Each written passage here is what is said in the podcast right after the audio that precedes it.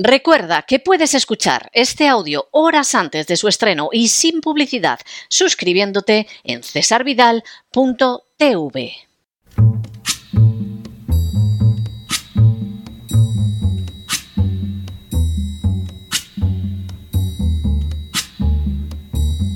La voz con César Vidal, desde el exilio. When the night has come and the land is dark and the moon is the only light we'll see. No, I won't be afraid. Oh, I won't be afraid just as long as you stand, stand by me.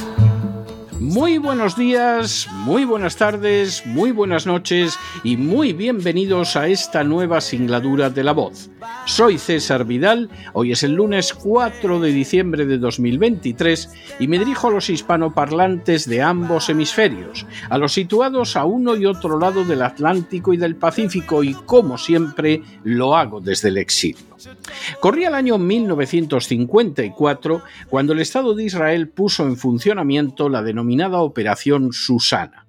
La citada operación consistía en perpetrar una serie de atentados terroristas que los agentes israelíes colocarían en Egipto y que se dirigirían contra ciudadanos y bienes americanos y británicos, pero culpando de los mismos a los árabes.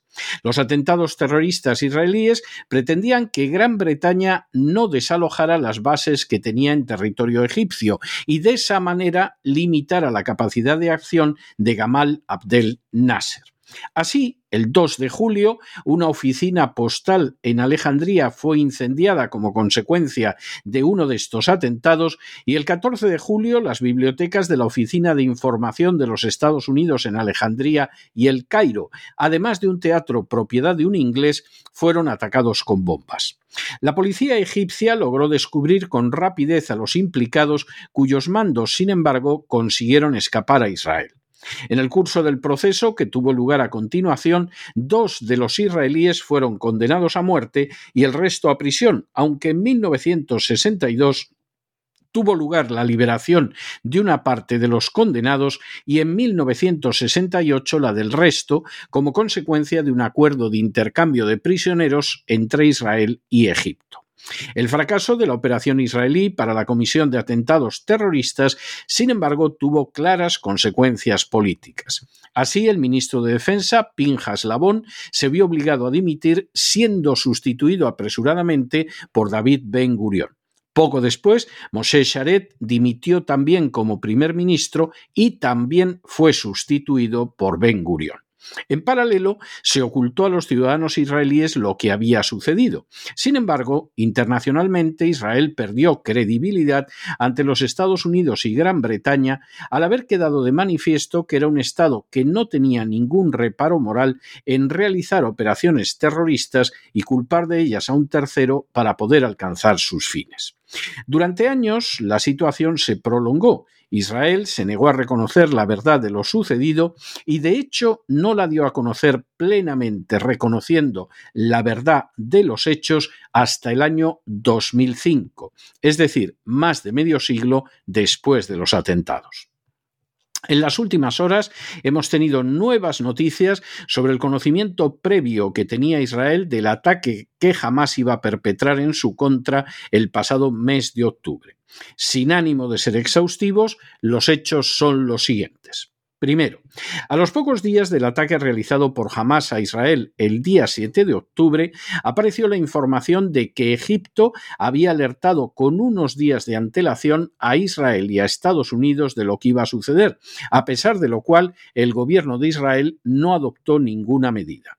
Segundo, ahora el New York Times ha revelado que Israel disponía desde hace más de un año de un documento en el que se detallaban los planes del ataque de Hamas. Tercero, el citado documento, que tenía una extensión de 40 páginas, no señalaba una fecha específica para el ataque, pero sí indicaba los métodos de asalto que deberían expugnar las defensas de Israel en torno a la franja de Gaza y también los planes para atacar bases militares y enclaves en poblados. Cuarto, Así el documento señalaba la utilización de cohetes y drones para incapacitar las cámaras de seguridad y los nidos de ametralladoras situados por Israel a lo largo de la frontera. Quinto, de la misma manera indicaba cómo debían entrar los efectivos de Hamas valiéndose de parapentes y motocicletas al igual que a pie. Sexto, las autoridades israelíes dieron entonces al documento el nombre clave de Muro de Jericó. Séptimo, a pesar de la profusa información que poseían, las autoridades israelíes no movieron un solo dedo para enfrentarse con un ataque del que poseían detalles más que abundantes. Octavo. De hecho, tres meses antes del ataque de octubre, una de las analistas del Servicio de Inteligencia de Israel advirtió de que jamás había recibido un entrenamiento similar a los hechos que se contemplaban en el plan ya conocido. Sin embargo, sus apreciaciones fueron rechazadas por el mando militar de Gaza. Noveno. Se produjo así un intercambio de emails en los que la analista señaló me niego rotundamente a aceptar que el escenario sea imaginario. Es un plan diseñado para comenzar una guerra. No se trata solo de un ataque contra una aldea. Décimo. La analista añadió también en uno de los emails, se están entrenando con fuerzas amplias para un gran evento. No se trata de una exhibición de poder. Esto es una preparación para lo real un décimo. Estos emails ya fueron objeto de información por el canal 12 de la televisión israelí la semana pasada. Duodécimo.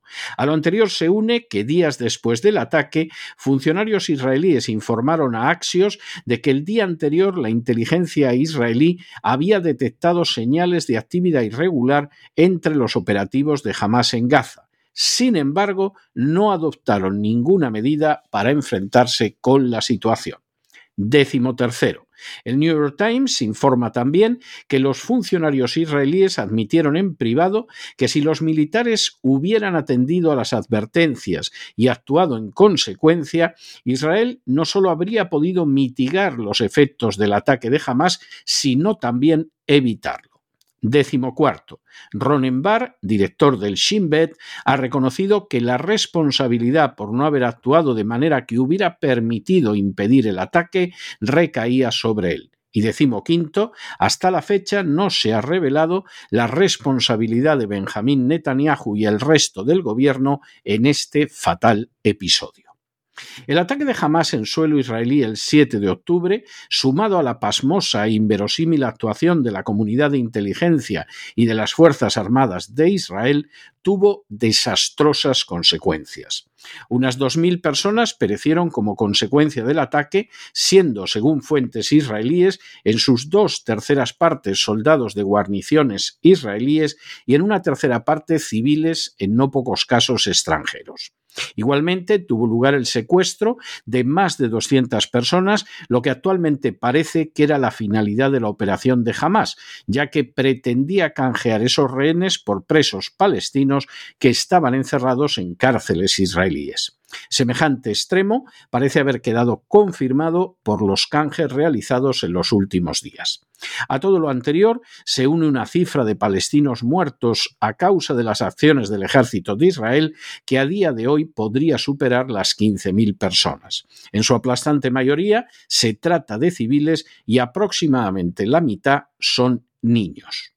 Todo ese inmenso drama ha provocado continuas preguntas desde el inicio de las hostilidades relacionadas con la inoperancia durante horas del que posiblemente sea el segundo servicio de inteligencia más importante del mundo y el quinto ejército del planeta. Sabíamos casi desde el principio que ambos habían sido advertidos, igual que la Casa Blanca, por Egipto. Ahora sabemos, además, que esos datos obraban en su poder nada más y nada menos que desde hace más de un año.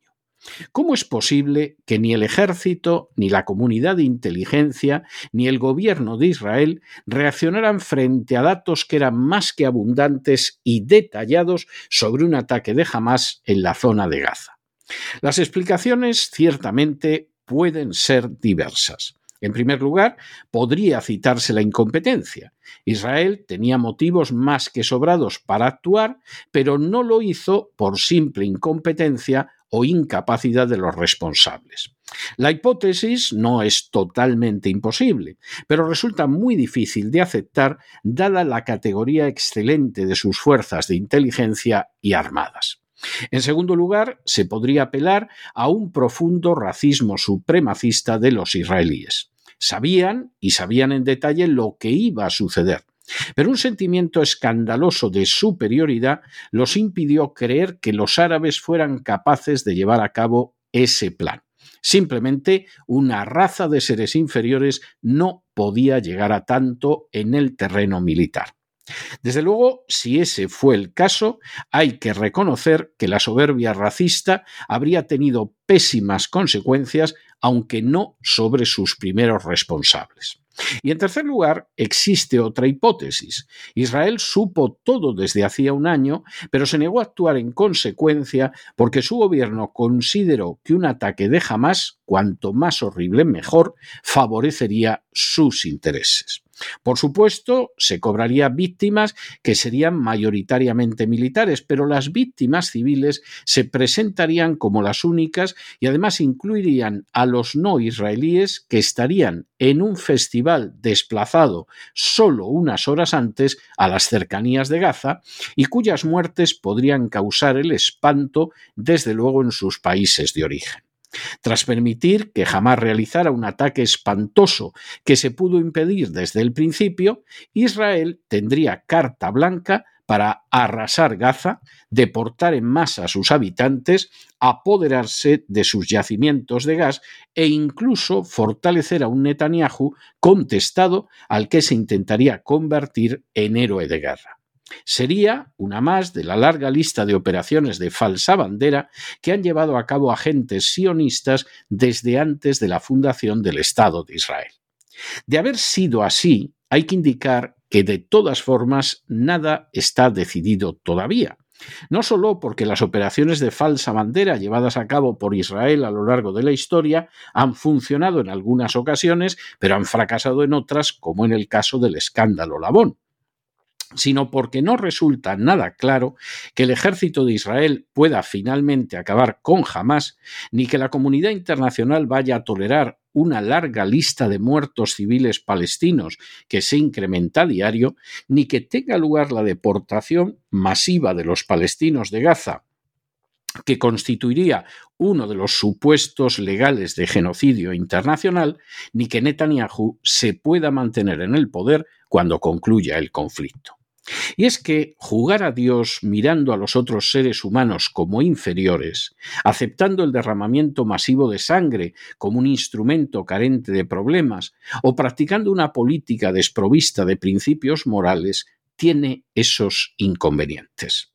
En ocasiones, como en el caso del escándalo Labón, se vuelven precisamente contra aquellos que pusieron en funcionamiento la rueda del mal. Pero no se dejen llevar por el desánimo o la frustración, y es que a pesar de que los poderosos muchas veces parecen gigantes, es solo porque se les contempla de rodillas y ya va siendo hora de ponerse en pie. Mientras tanto, en el tiempo que han necesitado ustedes para escuchar este editorial, la deuda pública española ha aumentado en más de 7 millones de euros, entre otras razones porque hace apenas unos días el gobierno español ha comprado 300 millones de euros en armamento al Estado de Israel, aunque no esté nada claro cuál es la utilidad de la compraventa. Muy buenos días muy buenas tardes, muy buenas noches. Les ha hablado César Vidal desde el exilio. Que Dios los bendiga.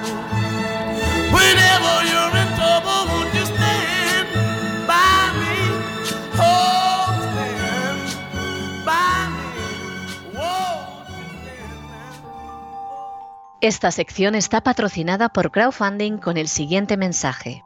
Nuestro Señor Jesucristo, el único Dios verdadero, es misericordioso y nuestro Salvador.